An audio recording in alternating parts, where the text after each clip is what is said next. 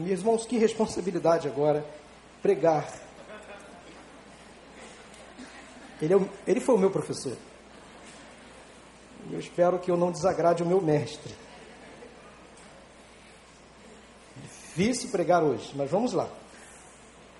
Dando prosseguimento à série de mensagens sobre esperança iniciada domingo passado, eu quero convidar você a abrir a sua Bíblia no Salmo 33. Salmo 33 é um cântico de alegria e louvor a Deus, que foi composto para ser cantado nas festas do povo. E se há, meus irmãos, um sentimento que mais necessitamos para esse tempo é alegria. Por ser o Salmo 33 um cântico de alegria, ele tem muito, muita ligação com o tema desta série, porque a alegria é o cartão de visita da esperança. A alegria nos deixa mais dispostos, animados, motivados, e nós passamos a olhar a vida de outra maneira. E se há de fato um sentimento que precisamos para esse tempo, é alegria. Então nós queremos, nesse momento, ler o Salmo 33. Acompanhe a leitura. Diz assim a Bíblia, a palavra de Deus: Cantem de alegria ao Senhor, vocês que são justos, aos que são retos, fica bem louvá-lo. Louvem o Senhor com harpa, ofereçam-lhe música com lira de dez cordas Cantem-lhe uma nova canção, toquem com habilidade ao aclamá-lo, pois a palavra do Senhor é verdadeira, ele é fiel em tudo o que faz. Ele ama a justiça e a retidão, a terra está cheia da sua bondade. Mediante a palavra do Senhor foram feitos os céus e os corpos celestes pelo sopro de sua boca. Ele ajunta as águas do mar num só lugar, das profundezas faz reservatórios, toda a terra tema o Senhor, tremam diante dele todos os habitantes do mundo. Pois ele falou e tudo se fez, ele ordenou e tudo surgiu. O Senhor desfaz os planos das nações e frustra os propósitos dos povos. Mas os planos do Senhor permanecem para sempre, os propósitos do seu coração por todas as gerações. Como é feliz a nação que tem o Senhor como Deus o povo que ele escolheu para lhe pertencer. Dos céus olha o Senhor e vê toda a humanidade. Do seu trono ele observa todos os habitantes da terra. Ele que forma o coração de todos, que conhecem tudo, que conhece tudo o que fazem. Nenhum rei se salva pelo tamanho do seu exército, nenhum guerreiro escapa por sua grande força. O cavalo é vã esperança de vitória apesar da sua grande força, é incapaz de salvar. Mas o Senhor protege aqueles que o temem, aqueles que firmam a esperança no seu amor, para livrá-los da morte e garantir-lhes vida, mesmo em tempos de fome. Nossa esperança está no Senhor. Ele é o nosso auxílio e a nossa proteção. Nele se alegra o nosso coração, pois confiamos no seu santo nome. Esteja sobre nós o teu amor, Senhor, como está em ti a nossa esperança. Amém? Vamos reler agora juntos os versículos 20 a 22. Eu quero que o Claudinho projete novamente esses versículos 20 a 22. Mas agora cada um fará essa leitura na primeira pessoa. Fazendo pela fé em Jesus Cristo uma declaração pessoal. Vamos ler juntos então na primeira pessoa. Minha esperança está no Senhor ele é o meu auxílio e a minha proteção. Nele se alegra o meu coração, pois confio no seu santo nome. Esteja sobre mim o teu amor, Senhor, como está em ti a minha esperança. Vamos repetir novamente? Minha esperança está no Senhor. Ele é o meu auxílio e a minha proteção. Nele se alegra o meu coração, pois confio no seu santo nome. Esteja sobre mim o teu amor, Senhor, como está em ti a minha esperança. Amém?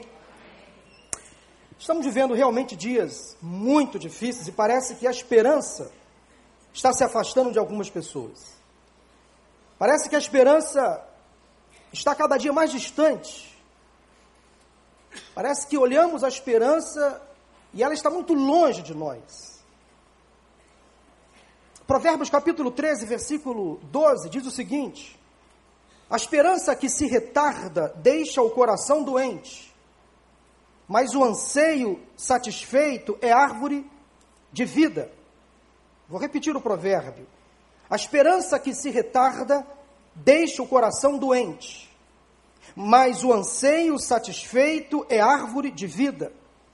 Meus irmãos, as pessoas estão adoecendo porque estão perdendo a esperança. Por isso que é importante resgatarmos nesses dias a alegria que vem do Senhor e que é a nossa força. Conforme diz a palavra, e eu oro a Deus nesta manhã para que o Espírito Santo traga a você uma renovação de alegria, um ânimo diferente, lá no seu íntimo. Porque todos nós precisamos de esperança e a Bíblia nos dá a certeza de onde ela vem. E quem é a fonte de toda a nossa esperança? Convido você a analisar comigo o Salmo 33 de uma forma diferente nesta mensagem. Ou seja, de trás para frente. Quero dar a você nesta manhã três razões para crer que a sua esperança está no Senhor. E a terceira razão para acreditarmos que a nossa esperança está no Senhor está nos versículos 16 a 19. Se a sua esperança está no Senhor, você precisa acreditar com toda a certeza que Deus tem todo o poder e que Ele protege você. Então, se você gosta de anotar o tema do sermão, o tema da mensagem de hoje é exatamente este: Minha esperança está no Senhor. E o primeiro tópico, a primeira ênfase que eu quero dar a esta mensagem é que eu preciso crer que a minha esperança está no Senhor, porque Ele tem todo o poder e me protege. São palavras que às vezes nós nos acostumamos a ouvir, mas nós não entendemos às vezes a importância, a magnitude dessas palavras que estão na Bíblia. E nós às vezes vivemos dias sem esperança porque não confiamos mais na palavra de Deus. Passamos a olhar para a Bíblia como se fosse um livro qualquer, de cabeceira ou na estante. Repita comigo o tema desta mensagem: Minha esperança está no Senhor, porque Ele tem todo o poder e me protege. O salmista faz aqui uma declaração de fé que precisa estar em nossos lábios nesses dias. Nesses dias de tanta desesperança, de tanta descrença. Meus irmãos, um dos maiores benefícios da vida cristã é saber que servimos a um Deus que tem todo o poder, que é o dono do universo, da história, ele é o Senhor dos senhores, e é o mesmo Deus que nos protege. Às vezes temos uma falsa ideia de que Deus é um ser distante, inacessível, inatingível. Mas ele se mostra muito presente e ele está por perto. O texto nos fala que o Senhor protege aqueles que o temem, aqueles que firmam a sua esperança nele. E o Senhor os livra da morte e garante vida, mesmo em tempos de fome. Parece que estamos realmente vivendo tempos de fome. Sim, há muita fome e miséria ao nosso redor, mas há também fome de esperança, fome de paz, de justiça social, a fome de ou por um sistema de educação, de saúde pública decente, eficaz, que atenda à população, a fome de tranquilidade para ir e vir, há um desejo no nosso coração de ver os nossos dias melhores, Há um desejo no nosso coração de criar uma sociedade para os nossos filhos e netos mais justa. Estamos vivendo dias onde há uma forte sensação de insegurança entre nós.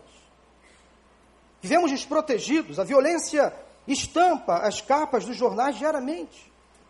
Nas últimas semanas, praticamente todos os dias, se você tem o hábito ainda de assistir aos telejornais, de ler os sites de notícias, de ler jornais, Praticamente todos os dias nós ouvimos falar de episódios envolvendo violência na nossa cidade, balas perdidas, atingindo e matando inocentes, assaltos à mão armada, atos de vandalismo. Semana que passou agora em um dos programas matinais de telejornalismo, que eu assisto de manhã, a apresentadora, depois de anunciar uma série de matérias trágicas, falando da violência na nossa cidade, e os desdobramentos dos atos de violência dos dias anteriores, eu percebi que ela ficou ali um pouco paralisada. Ela começou a se dar conta do que ela estava fazendo. E eu tive a nítida sensação de que ela abandonou o script, o teleprompter, e ela fez um desabafo. Numa emissora que geralmente não permite que os seus apresentadores opinem. Ela disse mais ou menos o seguinte, eu guardei. Ela falou o seguinte: peço desculpas a vocês, porque eu sei que é ruim começar o dia assim, com tantas notícias de violência. Eu nunca tinha escutado essa declaração de uma apresentadora de telejornal. Porque ela estava ali iniciando a manhã, por volta de 15 para as 7, 7 horas da manhã, despejando nos lares cariocas e fluminenses uma série de notícias trágicas e é difícil acordar assim, irmãos. Dá náusea, dá nojo, dá tristeza, aflição, angústia. Isso causa estresse, ansiedade, depressão. Porque as pessoas adoecem por causa disso. Estão querendo transformar a nossa democracia em uma anarquia. Sem lei, sem limite, sem parâmetros. Eu vejo famílias oprimidas pelo maligno, que produzem seres irracionais, sem amor ao próximo. Parece que as tragédias que assistimos diariamente já viraram paisagem. Estamos assistindo à banalização da violência, estamos perdendo a capacidade de sentir compaixão e empatia pelo próximo. Em quem confiar? Afinal de contas, nem os mais poderosos, diz a palavra de Deus, conseguem se proteger.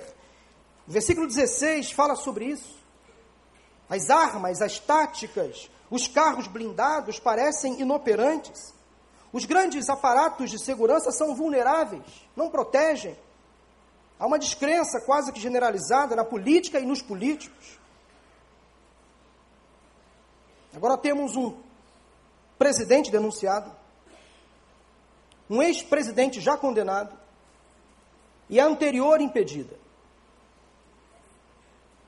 Nosso país, que já foi visto como o país do futuro, da esperança, agora é alvo de zombaria em todo mundo.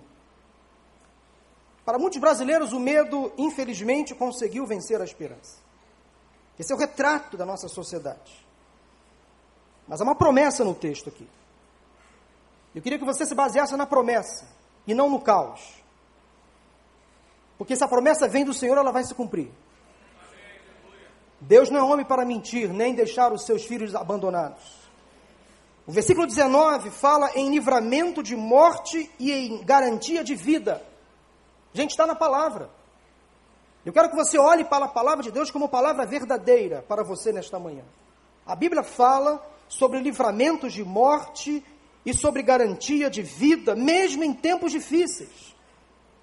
Quantos aqui já se sentiram protegidos pelo Senhor? Levante assim a mão bem alto. Eu também. Quantos aqui já receberam um livramento vindo de Deus e você percebeu, foi Deus quem enviou um anjo aqui? Eu também. Mas na maioria das vezes que eu e você recebemos inúmeros livramentos, nós não percebemos, achamos que foi obra do acaso, que foi uma coincidência. A Bíblia nos afirma que no mundo teremos aflições, que passaremos por adversidades, que sofreremos derrotas, enfrentaremos males, doenças. Mas a mesma palavra de Deus afirma também que receberemos livramentos, que seremos poupados, que teremos vitórias. A Bíblia se contradiz? Claro que não, a Bíblia nunca erra. O nosso problema é que nós temos uma tendência a supervalorizar os problemas que nos afligem e depreciamos as soluções dadas por Deus e deixamos passar despercebido. Nós temos uma tendência de olhar com olhos bem abertos para os episódios difíceis, ruins que acontecem conosco, os acidentes, as fatalidades, as perdas, e nós às vezes fechamos os olhos para as infinitas bênçãos que Deus nos proporciona, para as misericórdias dele que se renovam a cada manhã. Sim, meus irmãos e amigos, Deus tem feito muito, muito por nós. E na maioria das vezes nós não percebemos. Nós não valorizamos o que Ele faz por nós a cada dia. E a promessa do Salmo, então, é verdadeira. Podemos ter esperança, pois a nossa proteção vem do Senhor. A nossa promessa está baseada na palavra dele, de se cumprir. Ele já nos livrou de muitos males, de muitas coisas ruins, de muitos acidentes, de muitas tragédias. E se em algum momento da sua vida o livramento não veio, se alguma, em algum momento alguma coisa deu errado, Deus não falhou. Ele permitiu, simplesmente permitiu que a fatalidade batesse a sua porta, da sua porta, que a doença invadisse o seu corpo, que o diagnóstico custasse a trazer um, prognóstico melhor para a sua vida. Ele está no controle. Ele permite que algumas coisas aconteçam conosco. Porque nós somos finitos nesta terra. Nós não gozaremos de saúde perfeita durante toda a vida. Vai chegar um momento em que a máquina vai dar sinais de falha e ela vai precisar passar por manutenção. Não, nunca desconfie de que Deus está com você. Nunca caia no descrédito de achar que Deus não está ao seu lado. Ele está com você. E eu quero fazer um apelo a você neste, nesta manhã, neste momento. Olhe mais para as virtudes, para as soluções, para as bênçãos, para os livramentos que o Senhor tem dado a você e a sua família. Mude seu discurso, seja mais otimista. Há gente ruim nesse Brasil. Há muitos políticos desonestos, corruptos, mas nem todos. Há pessoas que são comprometidas, sim, com esse país, que estão fazendo um bom trabalho. Há policiais, por exemplo, que não honram a farda que vestem, mas a maioria da corporação é composta de pessoas do bem, como eu e você. Então não deprecie o seu país. Mude o discurso, às vezes, pessimista, que te traz desesperança. Confie que de fato a sua esperança está no Senhor, porque Ele tem todo o poder. Ele é o Deus onipotente, Ele tem protegido você, tem guardado você. E às vezes você nem sequer percebe de que Deus está ao seu lado e te protege diariamente. Entenda que você serve ao Senhor, o Todo-Poderoso, e que a sua proteção vem dele. Mas em segundo lugar, eu e você podemos crer que a nossa esperança está no Senhor, porque Ele está no controle de todas as coisas e nos conhece muito bem. Repita comigo o tema desta mensagem: Minha esperança está no Senhor. Porque Ele está no controle de tudo. E me conhece.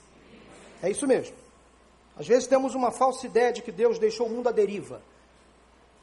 Como aquele gigantesco iceberg que esta semana foi divulgado aí na mídia, que se desprendeu da Antártida, está por aí navegando lentamente para algum lugar que ninguém ainda descobriu para onde ele vai. Às vezes temos a tendência, a falsa tendência de achar que Deus deixou o mundo assim, solto, desgovernado. Pela nossa pouca fé, tendemos a pensar que as coisas estão sem controle, que o mundo todo está sem rumo. Essa é uma fraqueza que temos. Há uma doutrina chamada de deísmo, com D, deísmo, que ensina que Deus é um ser criador, fonte da vida, mas que deixou o mundo assim, a deriva. Deixou o mundo solto, a natureza, completamente perdida. Para os deístas, Deus é um personagem apenas coadjuvante na história. Ele não tem o controle absoluto. Ele está distante da sua criação. Infelizmente, muitos cristãos estão se deixando influenciar pelo deísmo, embarcam nesse falso ensino, se deixam envolver por essas e outras heresias, e como consequência eles se enfraquecem na fé, se distanciam da comunidade de fé, passam a achar que esse ambiente aqui não é mais necessário, que eles podem viver a espiritualidade dentro da própria casa ou em qualquer outro lugar, se afastam de uma comunidade, às vezes sofrem. Mas existe o teísmo com T, que ensina que Deus não somente é um ser criador, sustentador, fonte da vida, mas está permanentemente ligado, plugado, interessado, interagindo com toda a criação. Ele, ele revela a sua vontade, o seu poder, controla e permite todas as coisas. Eu quero que você creia pela fé em Jesus Cristo, pela palavra de Deus, que o Senhor tem de fato o controle absoluto de todas as coisas ao seu redor. Ele conhece você muito bem, muito mais do que você possa imaginar. Ele continua segurando a corda. Ele continua tendo misericórdia do nosso país, da nossa nação, deste mundo. Ele não nos abandonou e não vai nos abandonar. Eu chamo a sua atenção agora para o versículo 12.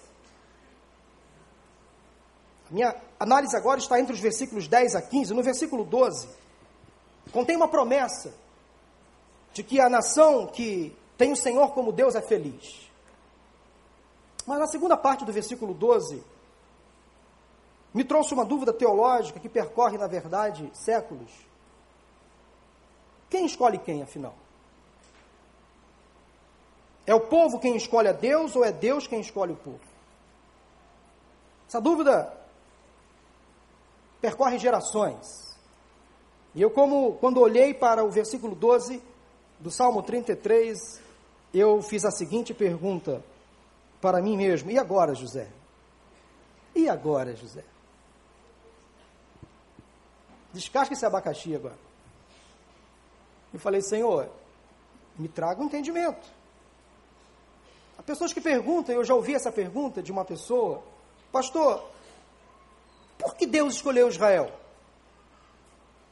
E não o Egito, por exemplo? Será que Deus prefere uns e pretere outros?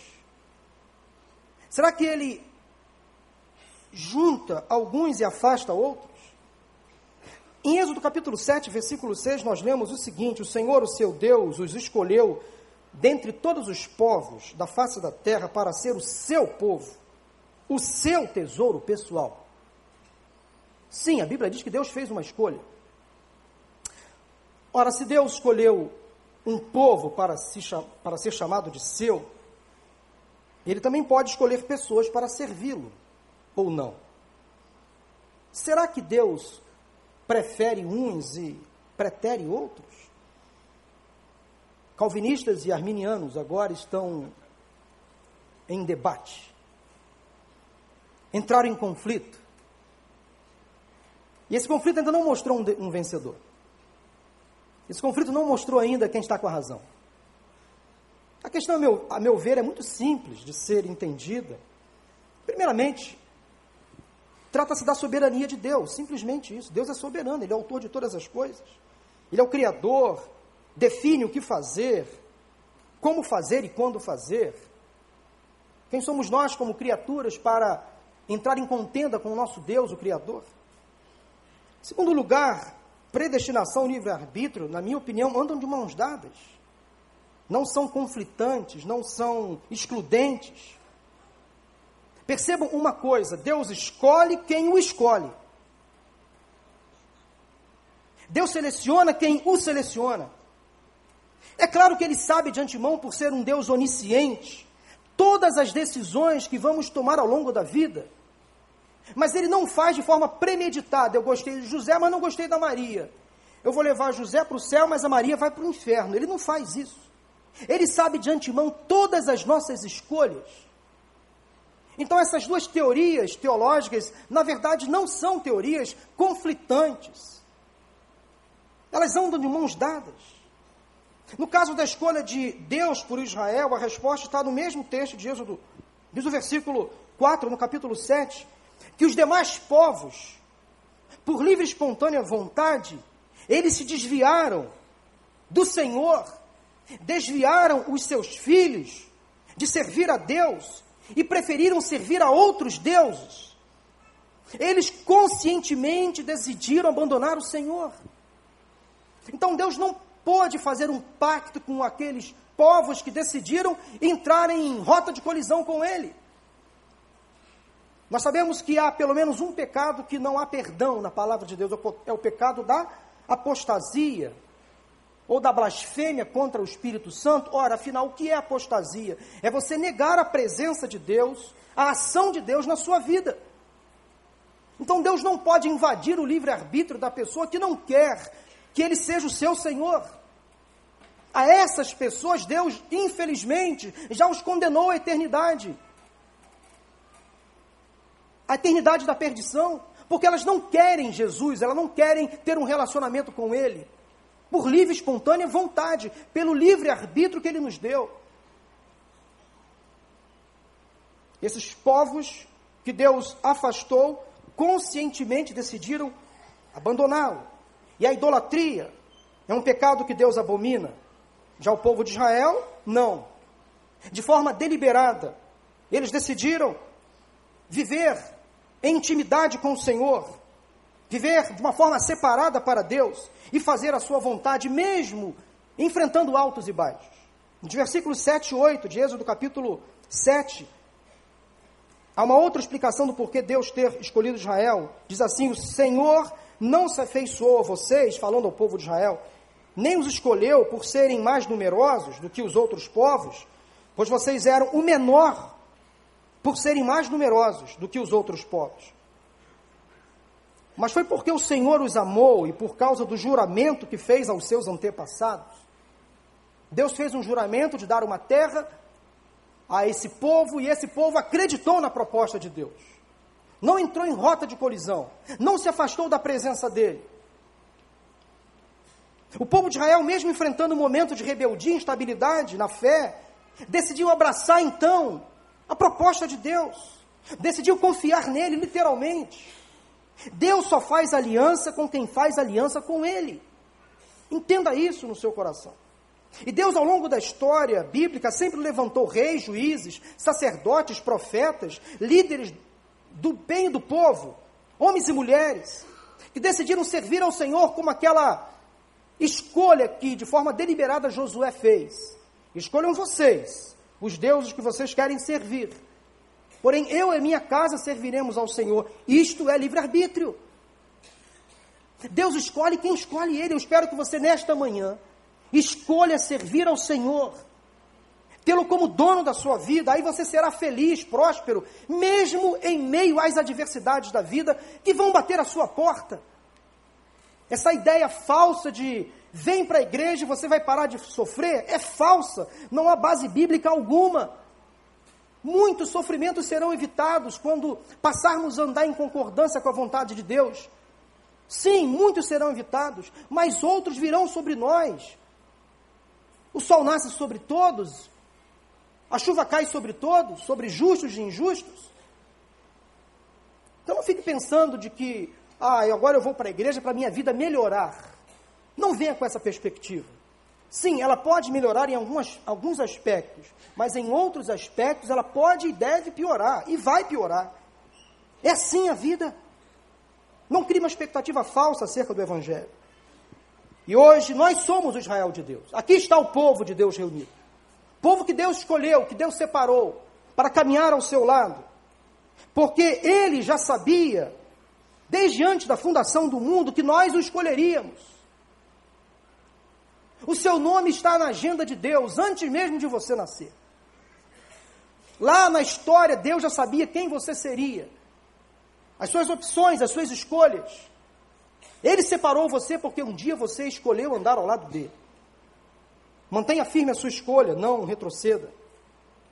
A certa ocasião, uns anos atrás, eu participei junto com os outros pastores da igreja de um congresso promovido pela CEPAL, servindo pastores e líderes, uma organização para-eclesiástica que treina obreiros, mantém missionários. Eu fui assistir a um fórum, um seminário, onde estava ali presente o pastor Russell Shedd, que nós também tivemos o privilégio de receber aqui, um homem de Deus, que já partiu para o Senhor. Ele estava com outros dois pastores, e o pastor Russell Shedd, sempre muito sábio nas palavras, nas colocações, no final daquela, daquela plenária, o apresentador estava abriu para perguntas e respostas, e várias perguntas foram lançadas para os pastores que estavam à mesa. E a última delas foi lançada ao pastor Shed. E um pastor, uma pessoa do auditório, teve a audácia de fazer a seguinte pergunta para o pastor Shed: Pastor Shed, o senhor é calvinista ou arminiano? O senhor é calvinista ou arminiano? E o pastor Shed, naturalmente, muito sábio, muito coerente, ele parou um pouquinho assim, ficou uns 30 segundos assim, deixando o público ficar em alvoroço. E ele respondeu da seguinte maneira: A Bíblia é calvinista, mas Deus é arminiano. A Bíblia é calvinista, mas Deus é arminiano. Aí todo mundo riu, como vocês agora riram, ficaram assim meio que pasmados, né? Mas espera aí, ele, o que ele quer dizer com isso?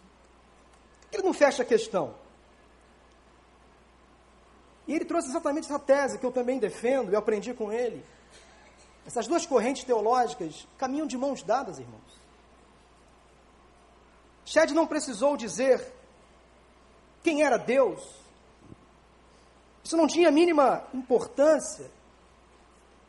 Ele não precisou também afirmar o que ele pensava sobre esses assuntos. Não precisou. Ele sabia o que Deus era para ele, e isso já era o suficiente. Ele tinha certeza da sua salvação em Cristo.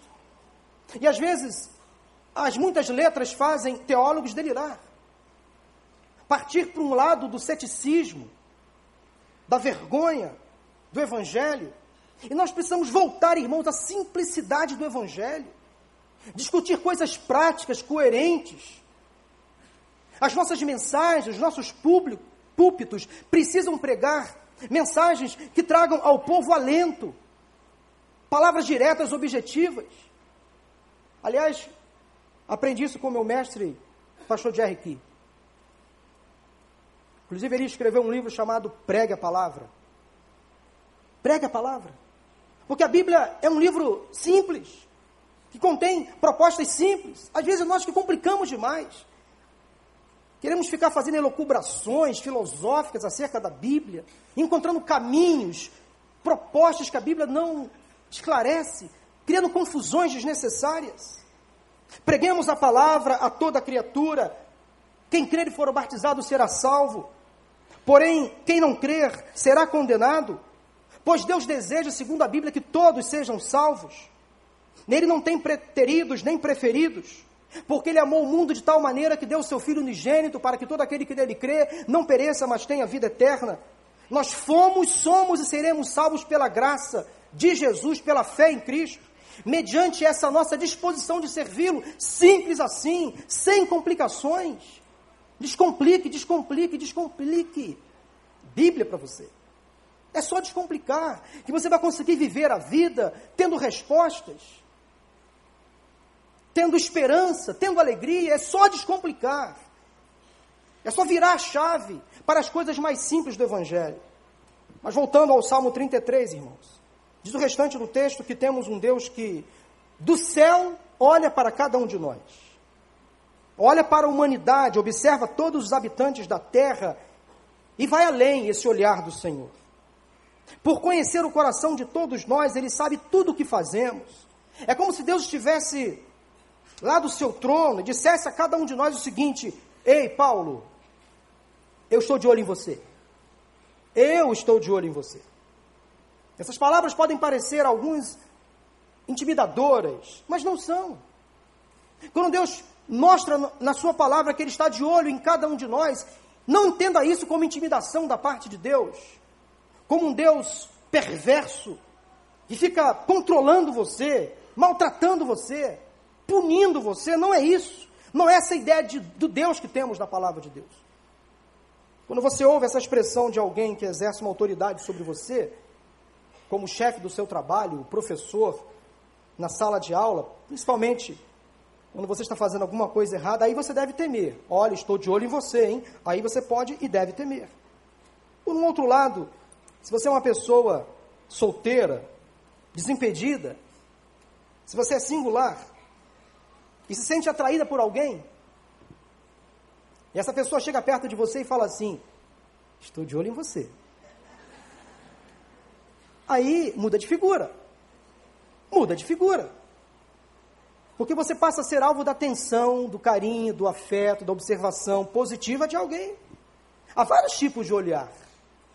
Em se tratando do olhar do Senhor, é um olhar de cuidado, de proteção, de afeto, de amor, de misericórdia, de perdão. Eu estou com você. Deus sabe exatamente, meu irmão, minha irmã, como você entrou aqui hoje, nesta manhã. Ele sabe o que você precisa. Por isso é que você pode depositar a sua confiança nele.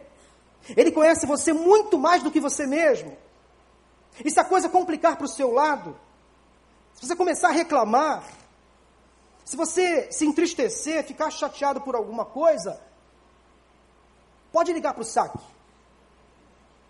Quando você tem algum problema na sua casa, com algum aparelho, com algum produto, você liga para o serviço de atendimento ao consumidor, ao cliente. Eu faço isso algumas vezes e eu me estresso. Quando eu ligo para os 0800 da vida para reclamar de alguma coisa, uma vez eu me estressei porque eu trabalhei numa central de atendimento no início da minha vida profissional, e eu fui supervisor de uma central de atendimento de um grande banco. E eu aprendi a lidar com a qualidade do atendimento, com o preparo, com o treinamento. Havia uma certificação da ISO naquela organização e nós prezávamos pela qualidade do serviço.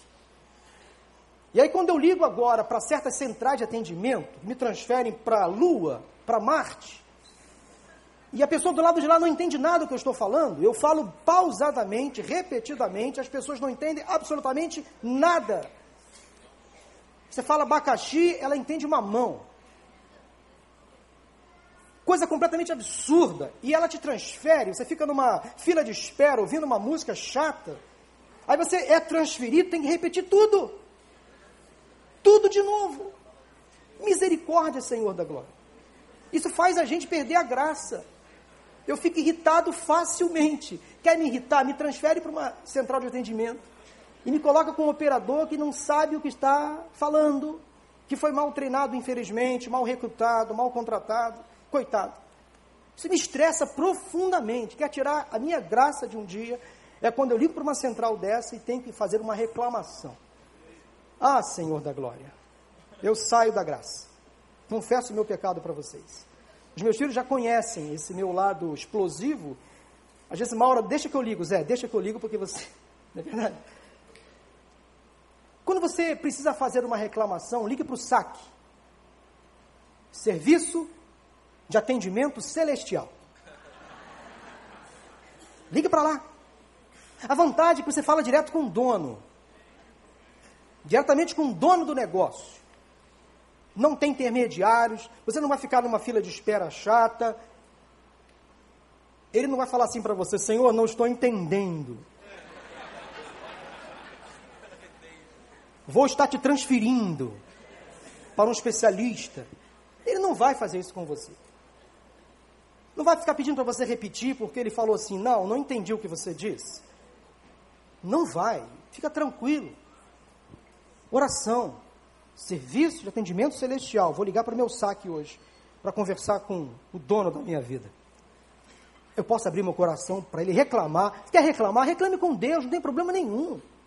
Está triste, chateado, estressado, ansioso, sem resposta. Senhor, não está dando, não estou aguentando, não tenho mais forças, não tenho respostas, acordei de mau humor, eu estou doente, estou enfermo, não aguento mais tomar remédios, estou desempregado, Senhor, faça alguma coisa. Pode reclamar com Ele, pode, não tem problema nenhum. Ele conhece o seu coração. A vontade é que quando você liga para o Senhor, você fala diretamente com Ele. Fica tranquilo que Ele não vai transferir a sua ligação. Ele vai ouvir você. Ele é um Deus imediato e tem uma escuta sempre pronta. Mesmo quando você fizer alguma coisa que Deus não vai se agradar, Ele vai te perdoar. Ele vai estender a sua mão de misericórdia sobre você e vai dizer: Meu filho, vem aqui, eu estou te ouvindo. Pode falar, pode reclamar, eu te conheço. Eu sei que você está arrependido, eu sei que está tá difícil. Mas é só por um pouco de tempo. Há momentos, irmãos, que Deus fala para a gente assim: é só por um pouco de tempo. Segura aí. Daqui a pouquinho você vai estar comigo. É só por um pouco de tempo. Eu vou te dar forças. Segura aí. Daqui a pouquinho você vai estar comigo, do meu lado, aqui, ó, na minha eternidade.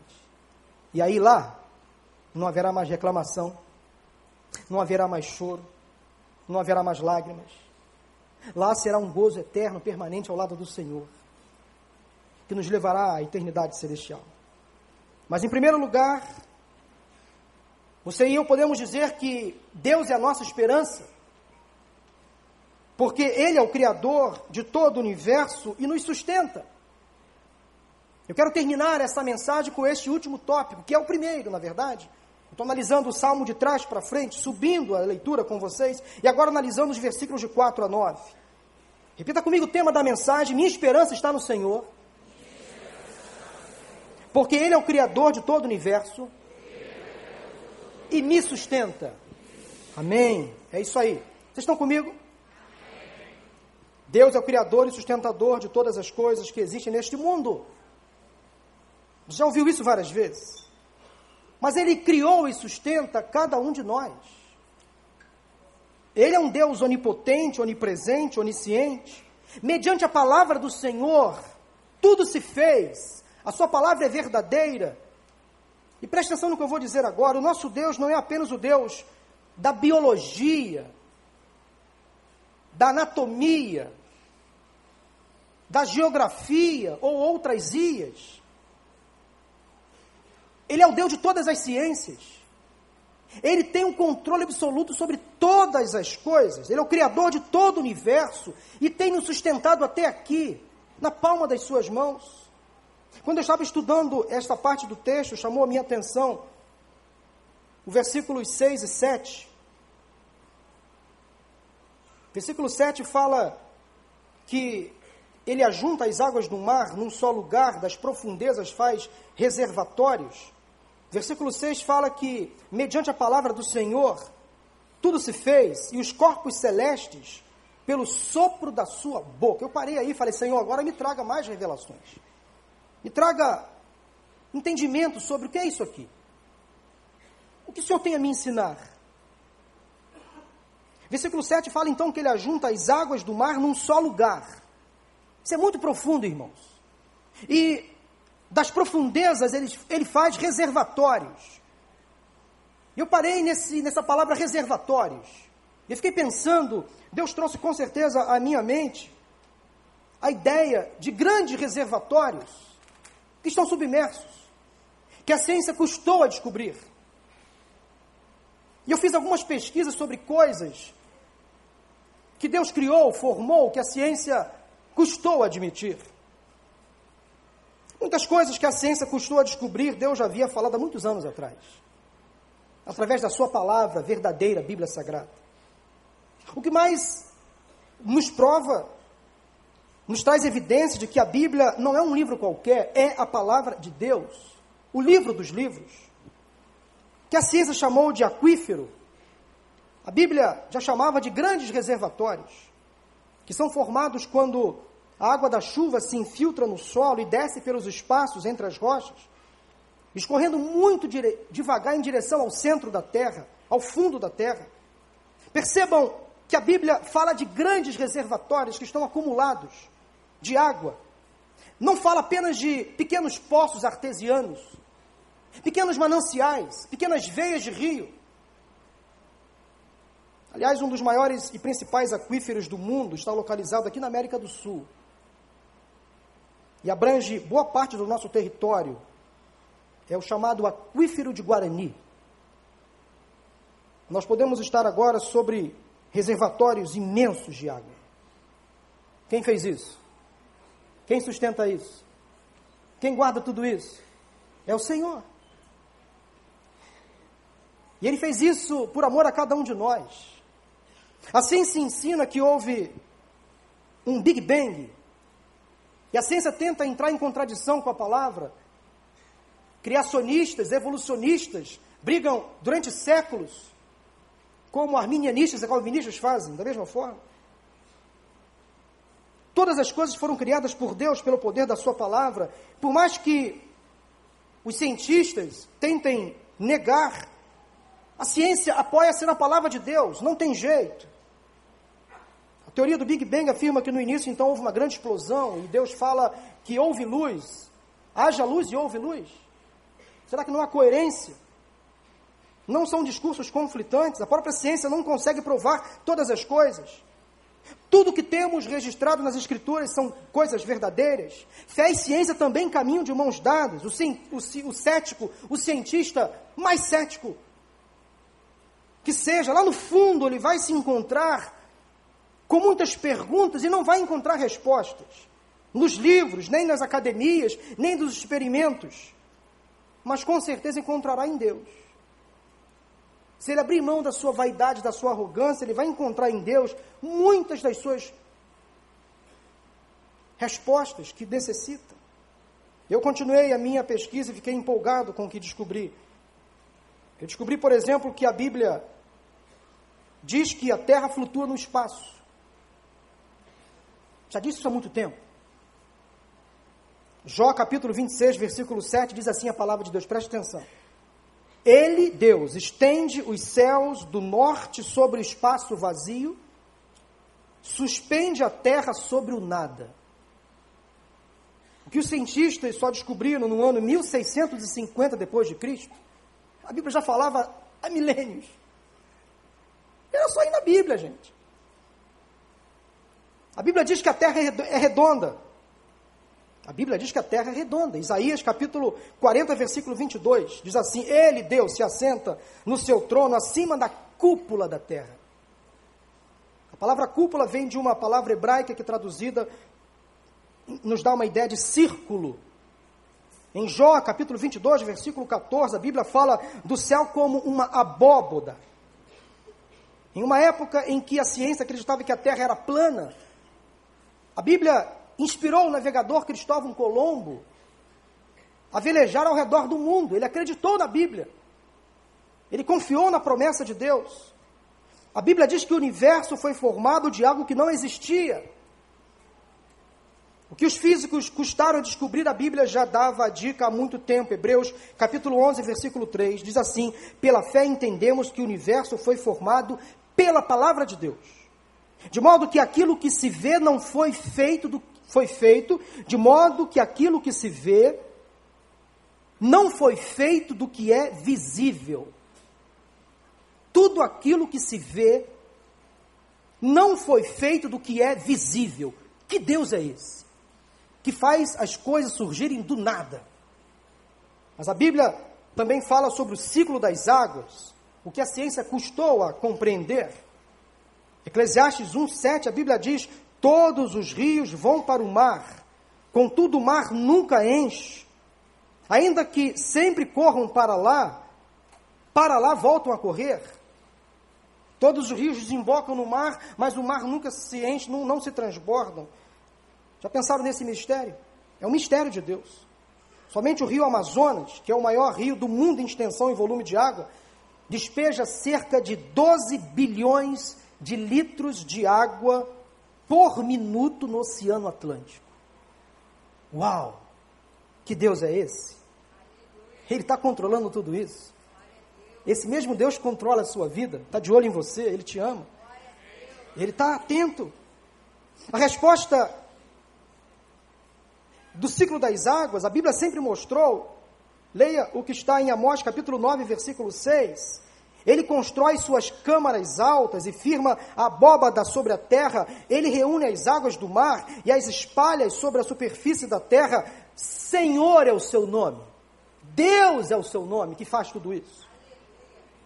Em Jó capítulo 36, versículos 26 a 28, a Bíblia diz: Como Deus é grande, ultrapassa o nosso entendimento. Não há como calcular os anos da sua existência. Ele atrai as gotas de água que se dissolvem e descem como chuva para os regatos, as nuvens as despejam em aguaceiros sobre a humanidade, as águas evaporam e viram chuva, está na palavra. Ele ensinou tudo isso para a gente, deu orientações claras e precisas. Agora perceba uma coisa: a Bíblia fala sobre a criação de grandes animais terrestres. A Bíblia fala sobre a criação de grandes animais terrestres. Existiram, segundo a Bíblia, animais de grandíssimo porte. Grandíssimo porte. Seriam os dinossauros? Alguns teólogos afirmam que sim. Leiam que está em Jó capítulo 40, de 15 a 19. Jó 40, 15 a 19. Veja o behemote, que criei quando criei você, e que come capim como o boi. Que força ele tem em seus lombos? Que poder nos músculos do seu ventre? Sua cauda balança como o cedro, os nervos de suas coxas são firmemente entrelaçados, seus ossos são como canos de bronze, seus membros são varas de ferro. Ele ocupa o primeiro lugar entre as obras de Deus. Vejam bem, ele ocupa o primeiro lugar entre as obras de Deus. No entanto, o seu Criador pode chegar a ele com sua espada. O que isso quer dizer? Somente aquele que criou animais grandes, como os dinossauros, por exemplo, tem poder para destruí-lo. Deus não apenas criou os dinossauros, mas também os extinguiu. Pela soberania dele, pela vontade dele. Em Salmo 8, versículo 8, eu estou partindo para o encerramento desse sermão. Deus inspirou Davi a nos mostrar o que seria uma ideia de correntes marinhas. Está na palavra.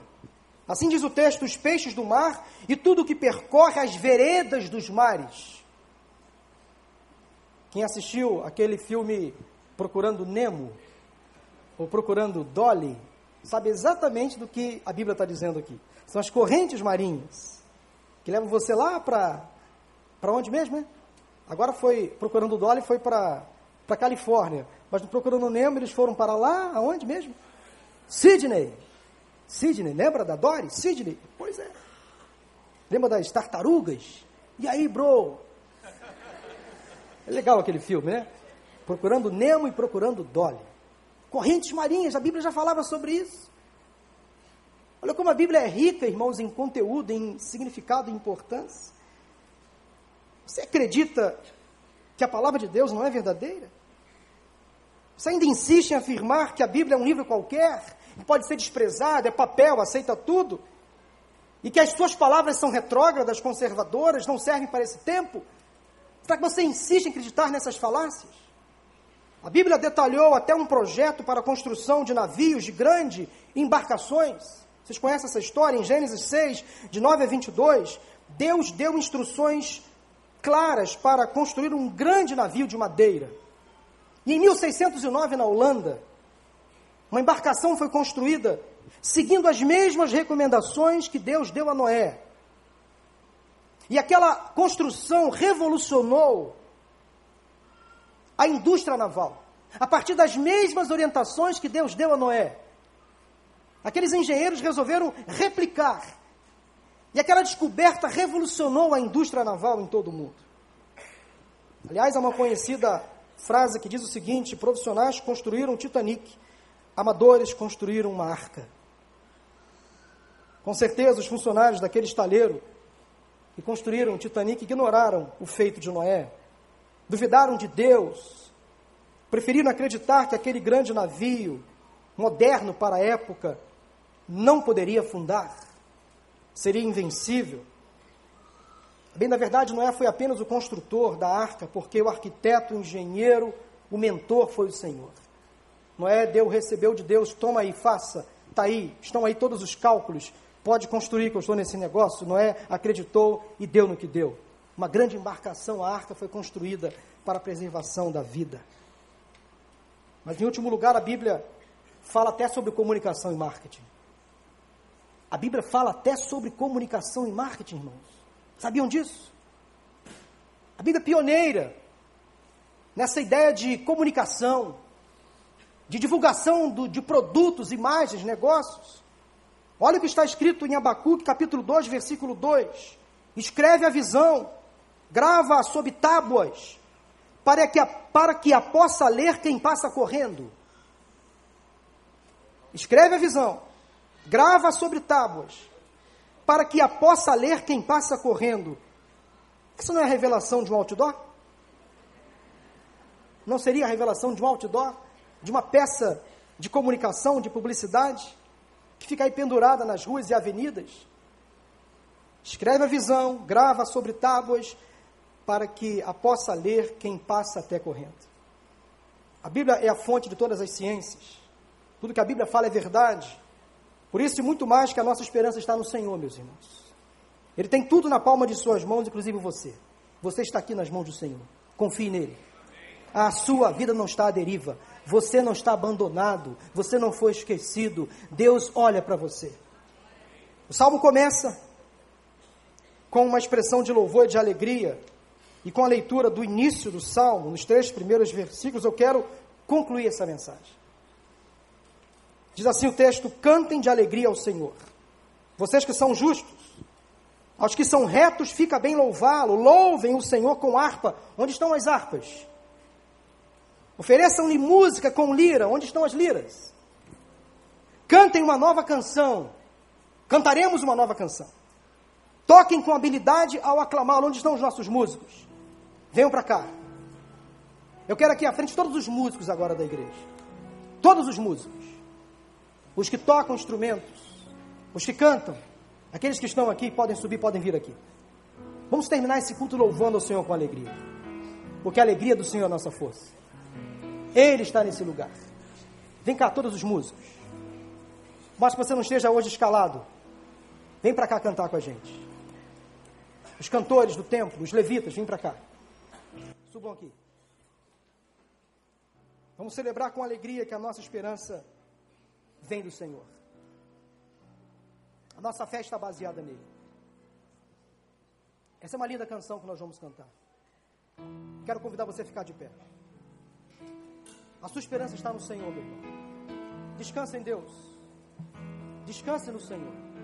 Vamos formar uma grande coral, uma grande banda. Louvemos ao Senhor. Aquele que põe fim às minhas guerras é o mesmo que põe limites no mar.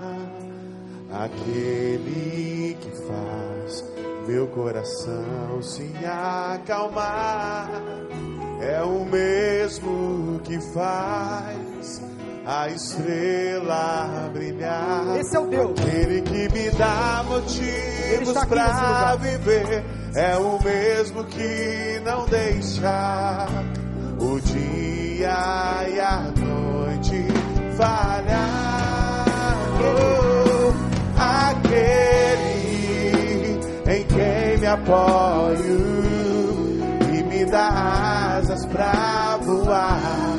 Venho viver dentro de mim. Aquele, aquele em quem me apoio e me dá asas pra voar. Venho viver dentro de mim. Jesus. Vamos cantar mais uma vez esse louvor? Esse é o Deus que você serve, está dentro de você.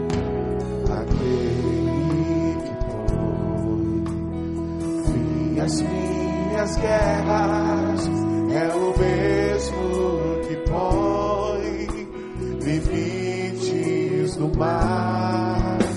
Aquele que faz meu coração se acalmar é o mesmo que faz a estrela brilhar.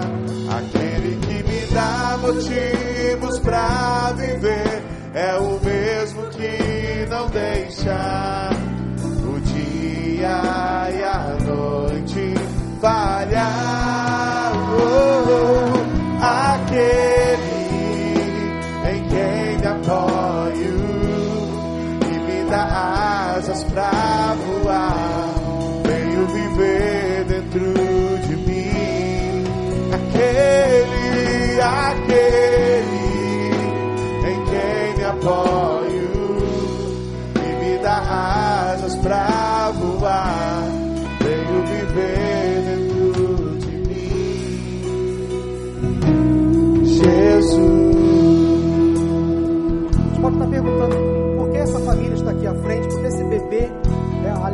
Alves do Amaral, está aqui. O mesmo Deus que controla o universo, que tem o um mundo nas palmas das mãos, é o Deus que ama essa criança aqui, ama essa família. eles não são evangélicos e pediram que a nossa igreja apresentasse essa criança ao Senhor. Eles chegaram um pouquinho atrasados, essa apresentação deveria ser feita antes, mas eles chegaram e pediram que a igreja, mesmo assim, apresentasse a Senhor essa criança. Desde antes da fundação do mundo, eu já sabia que Alice nasceria. Alice Alves, Alves do Amaral. E que essa criança traga a todos vocês paz, alegria, equilíbrio, harmonia nesse lar. Estão afastados da igreja, mas estão voltando agora em nome de Jesus. Em nome de Jesus. A família está aqui. Nós queremos agradecer a Deus pela vida da Alice. Minha esposa vai passar, vai passar as mãos desse casal, um certificado em nome da nossa igreja. E nós vamos orar encerrando esse culto dessa forma singular, dessa forma diferente. Louvamos a Deus pela vida da Alice e que vocês, como pais, coloquem essa criança nas mãos do Senhor. Tenham um bom relacionamento conjugal para que ela possa se espelhar em vocês. Que no tempo oportuno, essa linda menina possa entender que Jesus é o Senhor da história da vida dela. E que ela possa entregar a vida a Jesus também. Amém? Vamos orar. Deus, obrigado por esse momento de culto, de celebração. Aqui estamos reunidos nesse ambiente tão singelo, porque estamos aqui com esta família apresentando ao Senhor a vida desta criança. Consagramos Alice ao Senhor. Pedimos por essa criança que o Senhor guarde e proteja nesse mundo tão difícil. Ó Deus, dê a esses pais sabedoria para criar a sua filha nos teus caminhos. Que essa menina seja uma bênção para a vida desta casa, deste lar, desta família. Que por intermédio, ó Deus, desta decisão que a família tomou, que os pais tomaram, de dedicar a sua filha ao Senhor, que seja o reinício de uma caminhada ao lado de Jesus Cristo aqueles que estavam afastados possam voltar aos pés de Jesus Cristo, a caminhar ao teu lado, Senhor. Deus te louvamos porque tu és a nossa esperança. Nós podemos realmente confiar no Senhor. O Senhor alegra o nosso coração de forma tremenda, Senhor. E ver essa criança aqui neste lugar é a prova viva de que o Senhor é bom, é fiel, renova a nossa alegria a cada instante. Ver um bebê nascer, sendo apresentado ao Senhor, nos traz razões para continuar confiando que o Senhor é o dono da história, está no controle absoluto de todas as coisas. Dá-nos um domingo abençoado na tua presença. Traga-nos logo mais, à tarde ou noite, para mais uma vez ouvirmos a tua palavra, que será deste púlpito pregada. Oramos em nome de Jesus. Amém, amém, amém. Pode aplaudir ao Senhor. Deus abençoe a sua vida.